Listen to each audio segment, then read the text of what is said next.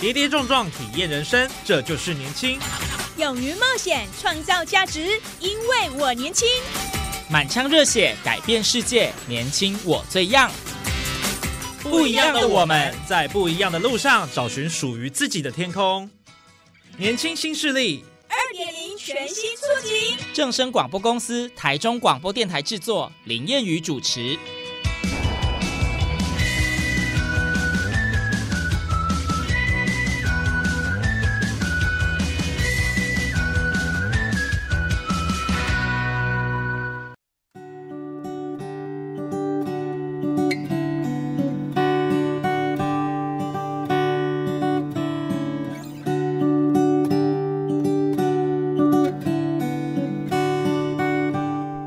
听众朋友，大家午安，大家好，欢迎您在礼拜二的中午十二点准时收听，在正声台中二台 M 六七千赫播出的《年轻新势力》，我是烟雨。每一个人人生哦都有自己的路要走，可是这一条路上，并不是每一个人一开始都在相同的起跑点上。那我们今天要特别跟大家分享这个故事哦，邀请到的来宾，他是中兴大学化学系大二生刘俊廷，他本身因为肠道疾病哦，从小动过。非常多次的手术，所以身上也留下了大量的伤疤。那穿了十六年的这个压力衣了啊。那么家中是低收入，啊，所以他没有钱补习学才艺，但是他靠着自学吉他、钢琴、电绘，样样精通。哦，课业也表现非常的突出。那听说他高中病假有长达三百多天哦，但是成绩依然名列前茅。那进入到了新大之后呢，也秉持积极进取的求学精神。获得新意奖学金，那他力争上游的精神真的令人相当的感佩哦。所以我想今天透过哦我们的节目哦，一起来听听俊廷的故事。那首先呢，我们就先请俊廷跟我们空中的听众朋友先打声招呼吧。Hello，大家好，我是刘俊廷，我来自中兴大学化学系大二。一开始我我想先让这个听众朋友先了解一下哦，就是其实你从小到大经历非常多的苦痛，刚刚有提到说。动了十六次的手术了哈，嗯，那那个时候是什么样的原因导致说你后来必须哦不断动手术，然后经历很多的病痛这样的一个漫漫长路？那个当时的这个起因是什么？嗯，我就不加修饰的说了啦，就是虽然说我自己的重大伤病卡上面打的是先天性巨结肠症，嗯，但实际上当初会这样是因为手术疏失，是因为手术疏失，但。那也是一段故事啊。那最后这个手术实施就是导致我的三十六 percent 的体表面积就是整个坏死性肌膜炎这样子，然后大概就是肌肤残损重建，然后要穿压力衣，然后我的整个腹部到整个腿部全部都是疤痕这样，然后必须要在腹壁造两个人工造口，一个分别是大肠，另外一个分别是小肠这样子。所以是因为当时的这个呃，算医疗疏失，对，是出生的时候吗？诶，出生大概三四个月的时候，我再详细介绍一下，就是当初是因为我自己就是有点排便不顺畅哦，然后我们开了一个腹腔镜的手术，嗯，那当初腹腔镜手术是刚出来这样，因为也大概在九三九四年次的吧，然后腹腔镜就是顾名思义就是没有把像传统一样剖开，嗯，去做探查嘛。对，是用机械或是用比较深入的手段去将我们不要的部位去切除。哦，那这种东西就有风险，会金包银。嗯，你刚讲金金包银呢，就是你可能里面动完刀，然后你不知道里面发生什么情况。哦，然后结果啊，结果你手术完之后，里面再烂，你不知道啊。然后那就跟那个医师把手术刀留在里面一直一样了。对，你不知道里面到底做了哪些事情。对。然后我还记得我妈妈有跟我说，当初她照顾我的时候，我的肚子就开始出现黑斑，那其实就是所谓的我们讲的坏死性的筋膜炎。嗯，那再就是它经典的症状，就是在烂啊，细菌在吃你的肉，你在坏死就开始烂这样子。天哪！那金包银我为什么这样形容？就是你里面整个都烂掉、黑掉，你可能还不太确定，外面走一点黑黑这样子。嗯嗯。那直到真正发现的时候。医生当初以为是说，哎，这个可能是 O 层而已。嗯，然后妈妈也没想太多，哎，怎么会一直很痛痛嘞？为什么会这样子？对。然后我昏迷指数已经到三了，可能他还没有发现哦。直到一个礼拜后，住院医师来，这名医生我很佩服他，现在也还在工作当中，他是周医生。嗯，那他很立即当下发现我里面在烂，直接插钢管引流，嗯。然后就很快速的全部插很多管子，然后送到加护病房这样，然后之后插了气管，然后做很快速的急救处理。那时候妈妈就是整个都吓到这样子，她还有跟我说，还好有遇到这个医师，嗯，然后让你这个病情获得控制了。对。那后续呢？后续是不是也有出现一些状况？后续的话就是自己身上背着两个人工肛门嘛，嗯，那当然想当然就是要传压力仪，因为你身上有这么大面积的孪生的疤，对，那孪生的疤是这样子的，这有点像烧烫伤的感觉。嗯，就对，压力我们就想到烧烫伤嗯疤。仙尘爆嘛，就一个很好的例子啊。你八仙尘爆之后，身上会有很多的疤，就要穿压力。为什么要穿压力衣？原因是在于说那个疤会挛缩，嗯会挛缩。你比如说你的，像我的属膝部有一条筋，我们人在做劈腿的时候不是有一条筋吗？对，那一条筋我刚刚好就是已经受损了，嗯所以我根本就没办法张开。哦，那这就是有点类似像挛缩的感觉，它会硬化僵直，你没办法去把它拉开，也没办法去动它。所以等于是会粘住的概念吗？也不算是，是就有点像是，好难形容哦，肌肉硬掉吗？哦，肌肉硬掉。对，然后会慢慢蜷缩在一起，这时候就要靠压力去压它、压它、压它，它才不会一直 get 完。嗯，当然，形容可能比较好理解。对对对对。哇，所以听起来真的这个过程其实非常的辛苦哦，因为嗯您是呃从小就有这样的一些症状，嗯，那听说你到国中的时候也服用一些类固醇，嗯然后抗生素这一些止痛了哈，嗯，对，然后用到说没有药可以用这样子。差不多啦，但也不是说用到没有药可以用，应该说吃的药没有用，但是只能用打的药才有用。哦，要一定要打针这样子。对，一定要打针。其实最主要原因还不是在当初我出生那时候那个病，就是嗯我刚刚讲到的巨结肠症，是之后的另外一个疾病叫做克隆氏症，嗯，然后英文的缩写叫 IBD，可以查看看，如果有兴趣的人的话。对，那这个疾病它会让你就有点像类似像自体免疫失调的感觉，你会嗯全身上下消化道会溃疡，不自主的溃疡。嗯，那你就会发炎。那我又因为肠粘连，之前动过太多手术嘛，对，太多动过手术人都会有很严重的肠粘连。嗯，这时候再加上发炎的关系，就会造成一个很严重的现象，叫做瘘管。瘘管就是瘘管有听过啦，但是也许我们对它的了解不是那么深。可以想象肠壁跟肠壁之间，嗯，然后组织跟组织之间产生很多的管子，哦，然后你的食物渣往里面流，然后流进去之后造成发炎，因为那是组织嘛，然后此时就会分泌很多的各式各样的东西，然后就混在一个地方，然后就开始不断的发炎、发炎、发炎、发炎、发炎，嗯，然后它就在你的体内发炎，你就必须要吃抗生素去把它抑制下来。哦，然后这时候医生通常会做一个动作，就是让它流出来。我们要怎么做？要怎么让它流出来？就会有顾名思义，常大家听到的引流。嗯，引流，我们再讲一个比较好的比喻哈，水往低处流，对吧？对，水往低处流，你觉得脓氧会往哪个地方流？就是在骨盆腔啊，屁股啦，屁股的部分，对啊、你从上往下，最末端的地方就是屁股啊，嗯哼最有可能地方流出来就是屁股啊，对所以最后就就就是为什么会有屁股引流的这种东西出现，哦，会直接插钢管进去把脓氧引流出来，嗯，然后甚至如果说有一些地方没办法引流的很好，就会直接插在你的腹壁上面，对，直接插在你的腹壁上面。然后如果说今天这个脓氧不是像我这样的肚子的话，嗯。可能在肾或什么的，就会插在别的地方这样。像我们痰如果卡在肺里面，就会直接你就想嘛，哪里有脓就要从哪里给吸出来。嗯，把它抽出对来这样子了。屁股的话就插钢管，那哦肺的话就是直接气管插进去，直接用抽的。嗯因为我之前也有被抽过很多次，我真的觉得实在是太可怕了。对啊，呃，那你这样子是不是会不会就是进出医院很多次啊？嗯还是这个只是一个时期？很多次，非常非常非常多次，可能十六年来进出，我不敢这样讲，但这是夸死，几万次应该都有，哦，所以得无数次啊，其实已经数不出来了，已经数不出来了吧？毕竟就真的是从小到大跟医院相伴。那现在身体状况有比较稳定了吗？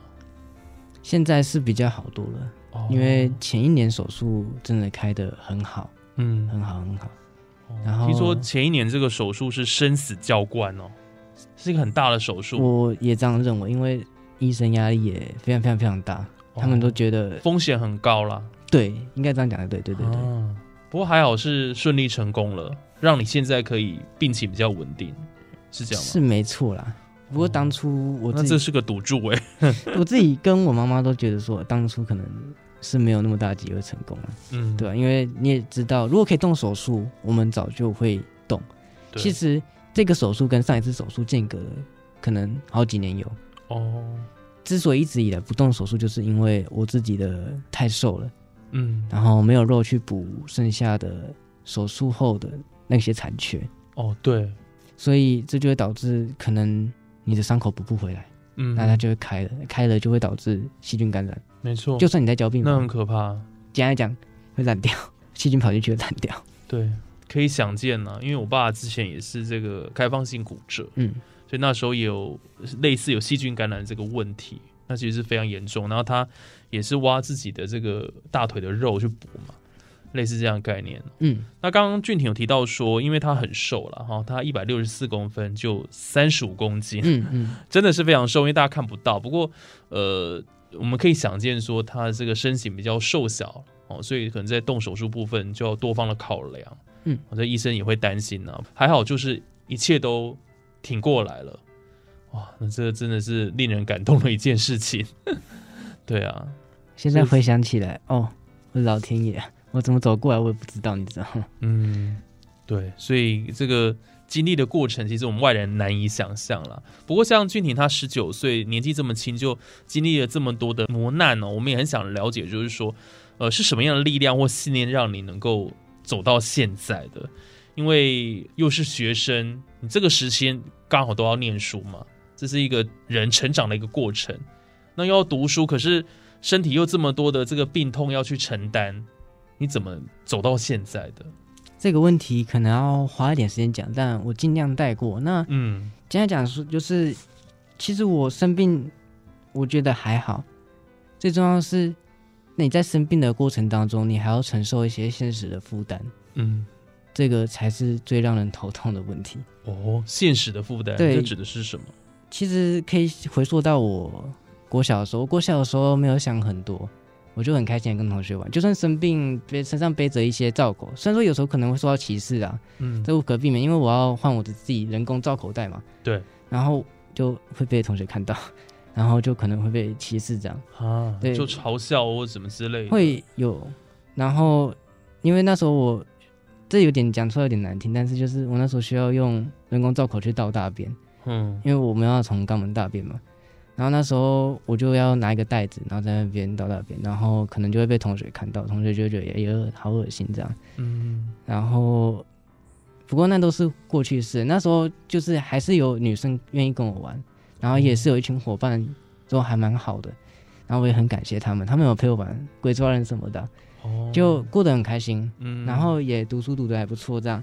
然后可是长大之后就渐渐的要承担现实的压力了，因为自己家庭的关系啦。首先就是自己的爸爸没有承担经济上的义务，嗯那给妈妈一个人承担。那我觉得，虽然说他这个行为非常不负责任，嗯但我认为也是有他的原因，因为我有看到我自己爸爸是怎么一路走到现在这样子，哦，也是有他的原因啊。他也是一个好人，但有不得已的这个原因就对了啦，也不是说不得已，就只是误入歧途吧。嗯对，然后自己的姐姐也没有，就是姐姐跟我差大概可能五六岁，但我跟姐姐已经很久没联络了。她在我国中的时候就离开我的家，嗯，那是他跟爸爸吗？不是她跟，这说来有点难听哎，她跟男朋友离开她的家里这样。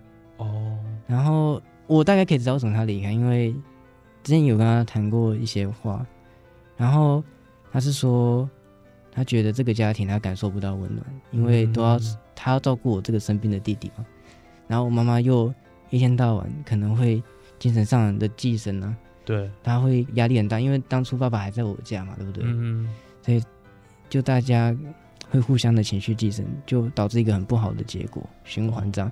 所以姐姐觉得在这边，就算她再怎么努力赚奖学金，但她再怎么努力，这个家可能也没办法扶起来。所以这听起来就是经济压力负担非常大了。嗯，所以导致于这个家里的这个氛围没有办法，呃，是一个平衡的一个状态，这样子。对，啊，会走向一个比较，呃，可能大家会有这个情绪的一个，嗯，呃，发泄了各方面的。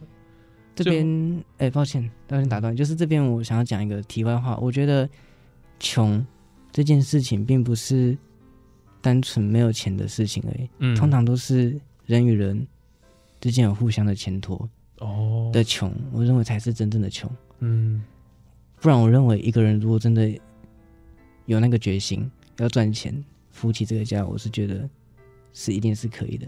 但往往都会因为各式各样的因素，你想不到的疾病，你想不到的年老气衰，你想不到的各式各样的人，各式各样的遭祸，嗯，而去让你这个人生产生了经济的变化，这个就是穷。嗯，对。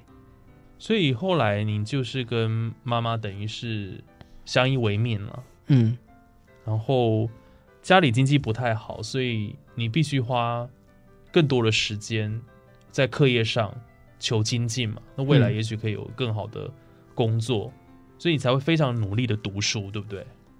是这样吗？嗯、其实是原本有想过先去工作，帮忙改善家里这样。哦，然后。一方面，第一点原因是我自己体弱多病，嗯，没办法承受太多工作。然后，另外一点是这样改变不了穷的环境，嗯。如果我今天先去工作而不是读书的话，那未来要翻转的可能就更低了。没错，对，这倒是。所以现在只能好好的读书。那刚刚其实前面有讲到说是什么样的信念让我一直走到现在。嗯，我想要再补充几个点，就是我曾经有想过要信一些教义这样。像是佛教、基督教或是天主教，我觉得也许他们可以解脱我的人生当中的一些想法吧，或是说解不开的结这样子。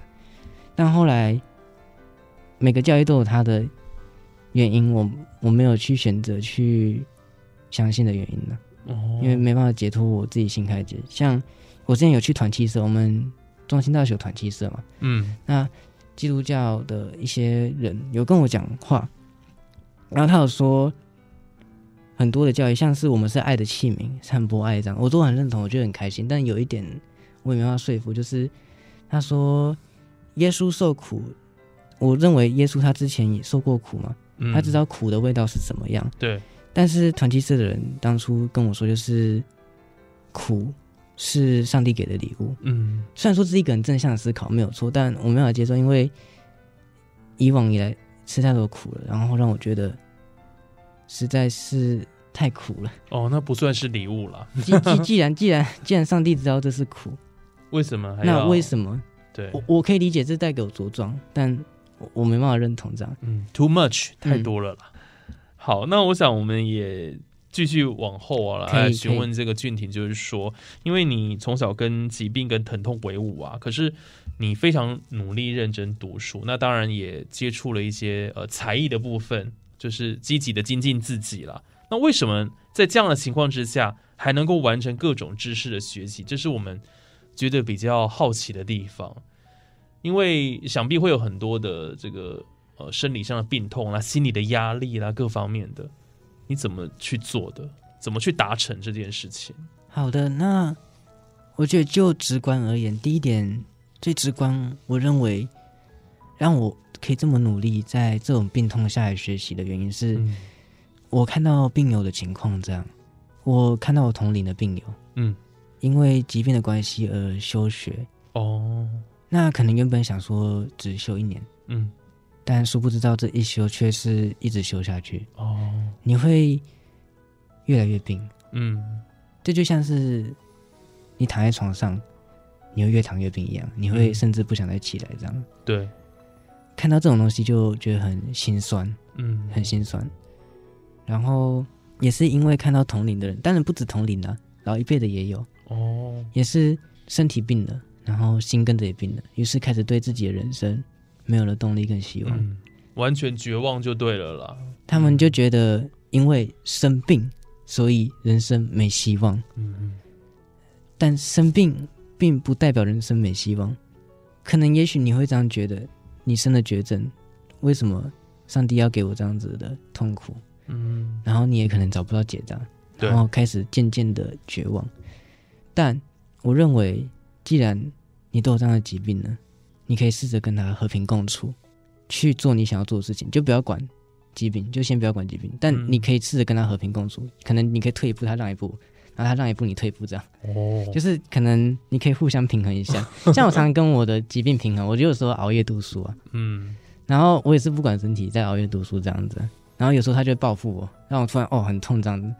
可是因为我也知道他痛这一次，就我也不可能说我自己不读书嘛，对，就有时候可能要断考，我也不可能不读书。然后想说，那我还是得读，就算生病我还是读啊，不然你以后你还是会痛，嗯你以后还是会遇到这样的问题，你还是要住院。就算你不读书，你不熬夜，也有可能他随时都会复发。这就是你一辈子都要跟他相处，所以你不可能说你不做这件事情，就可能比较不会痛，对，或是你今天可能比较不熬夜，或是说的确是会有影响啊。嗯但是你不要那么常熬夜就好了，的确是会有影响，但是不能因为疾病去耽搁你想要做的事情，嗯这是真的。因为你想做就去做，不要因为说你生病，所以你不不要去上学。我之前还拿过点滴直接去学校上的学。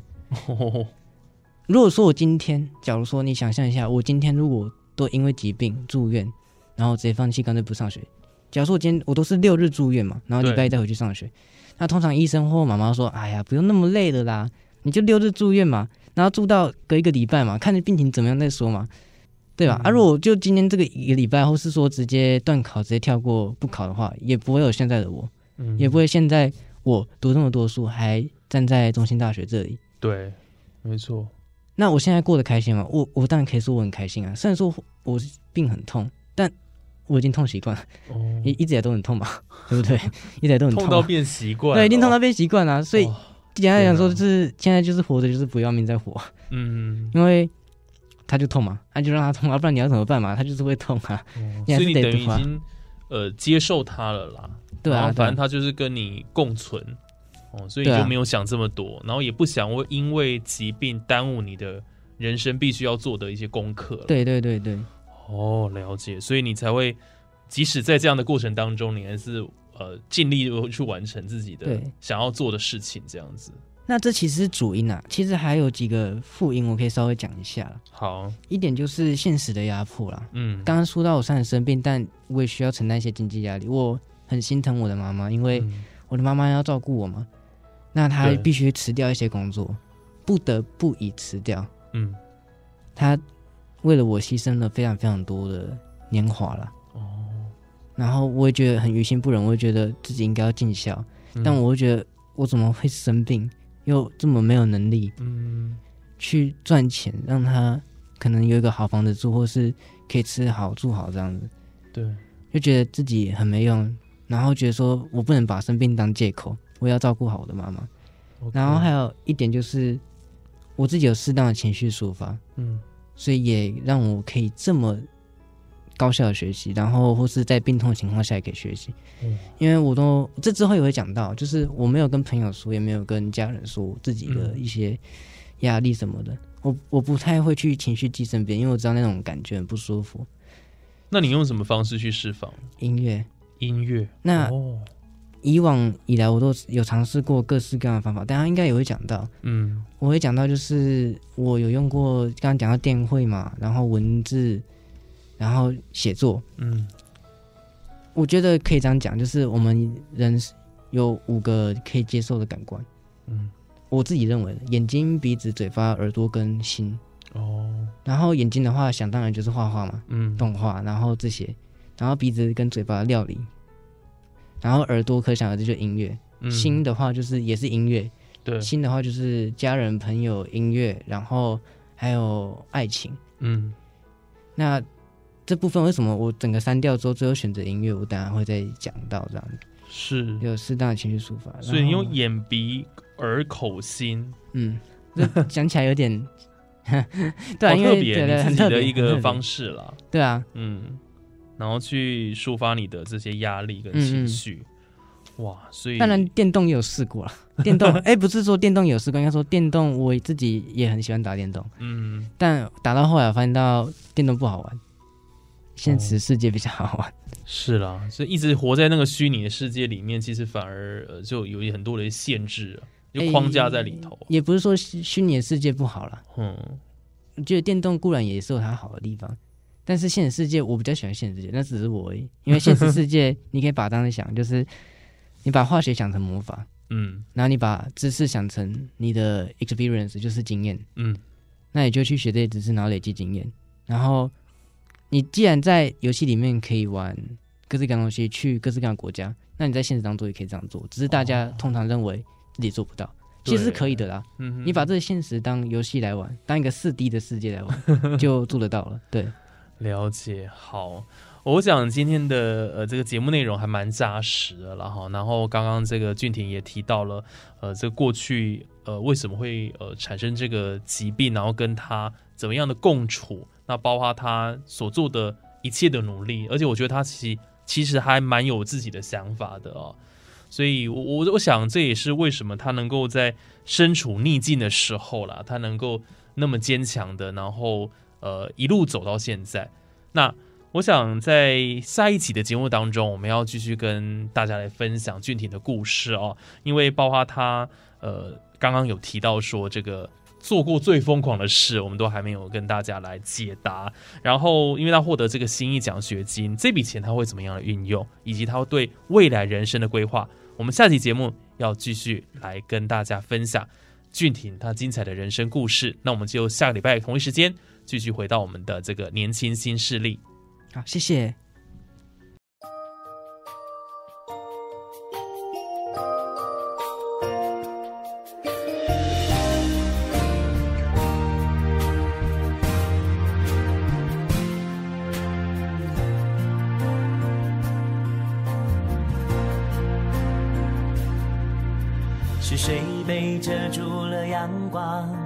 能打开另一扇窗，是谁挥着手上的翅膀，也能越过海洋？是谁被蒙住了双眼，依然看得见希望？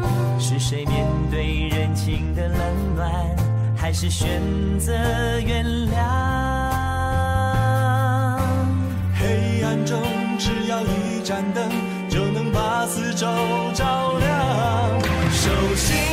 向下，你会发现心境更宽广。